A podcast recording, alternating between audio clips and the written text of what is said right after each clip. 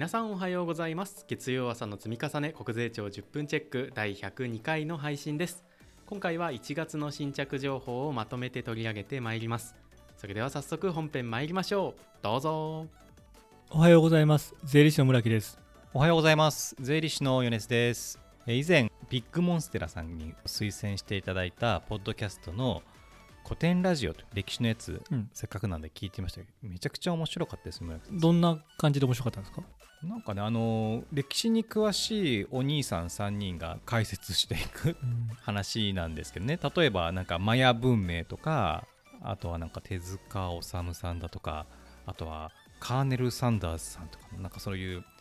歴史って言っても結構あのキャッチーなやつを尺1時間ぐらいかなあの一人でバーって喋るみたいなへ番組なんですけど普通にこう聞き流してそんなに重くないんでふんふんって聞きながらちょっと作業をやるとかいうのはちょうどよかった、ありがとうございます。ビッグモンステラさん、教えて、まあ、米津先生も負けずに1時間ぐらい喋ってください。相づちぐらいで。では 本編。ごめんなさい。はい、では本編いきましょう。改めましてこのシリーズは国税庁の新着情報のうち重要性の高いものを2人で話すと企画です。我々2人の勉強会に参加するイメージで聞いていただければと思います。また若いリスナーさんが多いそうなんでなるべく噛み砕いてお話しできればと思います今回は国税庁の新着情報を確認していきたいと思います。えーまずは1月4日の新着情報で還付金の振込通知が e-tax で受け取れますというパンフレットですね。出ていますね村木先生。こちらいかがでしょうか？そうですね。読んでいただいた通り今までハガキで還付通知来てましたけどあれをその申告とか申請の際に振込通知の電子通知希望欄をチェックして e-tax で送信すればうん。ハガキじゃなくて通知で届きますよっていうことになるようですね。ですね。なくしちゃうんでね。はがきだとありがたいですね、はい。お次に同じく1月4日の国税庁からのお知らせで令和7年1月から申告書等の控えの収受日付印の大夏についてということで結構衝撃が走りましてね大夏おしまいですということです。村木先生影響どうでしょうかこちら。そうですね。唐突だったんでちょっと電撃が走りましたけどこれなんか Q&A までわざわざ出てるようでただこれ結局郵送で今まで通り申告するとしてはい。その返信用封筒と申告書の控えはいを同封したらどうなのかってことの質疑応答があってあまあ、窓口での収受の場合と同様に日付税務署名を記載したリーフレットを同封して返送することを検討しています。ほう。なので収受印はないけどもなんかリーフレットと日付と税務署名が入ったものが返ってくるようなんでまあそれで出したっていう証拠にはなるんですかね。中身はともかく出したよってでそれで全部一緒にスキャンしとけばそれなりに パワーを持つかもしれないということですかね。ああいいこと聞きましたそうですね。だからまあまあそういう逃げ方もあるんでしょうね。うーんなるほど。まあ、とはいえこれあのその代わりちゃんと e-tax で全部出せるようにしてよっていう気はするんですけどいろんな書類を。出せないものもあるじゃないですか。そうですね。完全に出せるわけではないようですね、ですよねだそれまでにはちょっとねなんとかしてほしいなってのは思いましたけど、うんそうですよね代理人税理士だとアクセスしづらい情報とかもあるありますでしょうしねうんはい。ということで、国税庁のホームページに、申告書等の控えの収受日付印大夏の見直しに関する Q&A も出てますので、あのぜひこちらも合わせて見てみてください。で、お次に1月4日の、こちらは通達通等のお知らせでして、資産課税関係の申請、届出等の様式の制定についての一部改正についてということで、こちらは村木先生、いかがですか？申請書とか届出書の改正で令和5年度改正に対応してそういう計算書明細書届出書関係の見直しをしましたっていうことなのでまあそんなに見る必要もないかなと思います。はい、1月の5日、令和6年版宗教法人の税務を掲載しましたということで、宗教法人の税務のバイブル的なものですかね、村木先生、こちら。宗教法人担当されている方は絶対見といた方がいいと思いますし、うん目新しい項目が今回あるわけではないですけどうん源泉税とか印紙税までふ含めてこう網羅されているので担当されている方は持っといたらいいと思いましたはい、そうですね。はい、次に1月の22日、電子帳簿保存法に関するお問い合わせの多いご質問に質問を追加しました。ということでいくつか追加されているようですけれども村木先生特に気になったところとかございますか？今回の追加は1問だったんですけど、まあ、その1問何かというとなんでことないんですけどちゃんと電子取引データの保存に関してはちゃんと要件に沿って適切に対応しているよと。はい。ただ経理事務の便宜のために書面に印刷してその他の書類と一緒にファイルに綴り整理しています。このような保存方法を採用して問題ないですかといううん。どっかの CM で言われてたような紙での打ち出しはアウトっていうことなんですかっていうことに対してそんなことありませんと、うん。なんだ問題ありませんっていう回答をあわざわざしてくれたという追加でした。はい、お次に1月の22日のお知らせで源泉所得税の改正のあらましとで日アルジェリア租税条約に関するものということがあります。こちらは村木先生いかがですか？アルジェリア行ったことないですけどそことの租税条約がなくてで新しく締結しましたという案内でした。内容は他の租税条約とそんなに変わらなくてただ利子の税率がうんうん。7%っていう、なんか珍しいうん普通5とか珍しいですね。10とか0なんですけど、7って珍しいなと思って見てました。うんなるほどアルジェリアに関係がある方は必見ですね。はい、えーお次に1月の31日法人事業概況説明書の様式が新しくなりますよということで最近流行りの横長スタイルのパンフレット出てますね村木先これがまた唐突に3月決算法人からということでのシステム会社は大変だと思うんですけど 内容的には大きく2つですかね。今まで電子帳簿保存法の有料電子帳簿保存をされている方はうん。会計ソフト名の末尾に何々ソフト軽減っていう感じで書いてたんですけどうんうん。新たに枠を設けましたということでそういう記載は不要ですよってことがあったのとあとは年末調整関係書類の電子化の状況について回答する部分がうん。できてうん。ました。うんうん、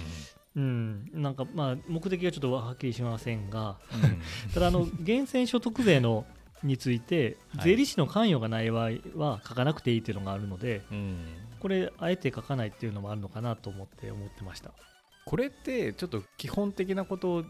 ご質問ですけど、はい。これ税理士の関与がない場合は省略して構いませんってこういうのはこういうなんか税理士の関与あるかないかでここら辺事業概況書の書き方変わるって今までありましたっけ、いやないと思いますよね。うん。うん、ねちょっとよくわからないですね。ぜひ目的も一緒に教えてほしかった。という ところですね。はい。はい。お次参りましょう。1月の31日新着情報で令和4年事務年度における、えー租税条約等に基づく情報交換実績の概要というのが出ておりますとこちらどうでしょうかねいわゆる CRS ってやつの、まあ、今までの実績ですよね。で CRS の情報交換ってこう自動的に交換するものと、うんまあ、つまり自動的にこう情報がやり取りされるものと自発的なものこれが参考になるんじゃないかということで提供したりされたりするものと2種類あるんですけどその自動的情報交換の方は受領する方、まあ、つまり日本の当局が受け取る方は増加してるんだけど提供する方は初めて減少したってことが書いてあって、これってまあ逆に言うと日本が貧しくなってるというかなんて言うんでしょう。提供する方が少なくなってるんだなと思うとなんか寂しいなと思って見てました。貿易赤字黒字みたいな感じなんかね、えまあ、円安なんでうん海外が膨らむのも分かるし、うん。まあ、その関係もあって日本逆に日本の国内の財産はい。外国人の日本国内財産が減ってるのかなと思ったり、ししたんですけどね。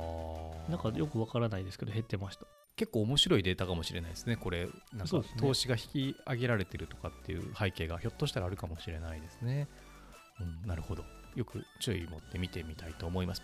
お次に1月の31日の新着情報で令和4年分の国外財産調書の提出状況についてということですね。えー国外財産調書の提出状況のレポートですけど村木先生こちらどうご覧になりました？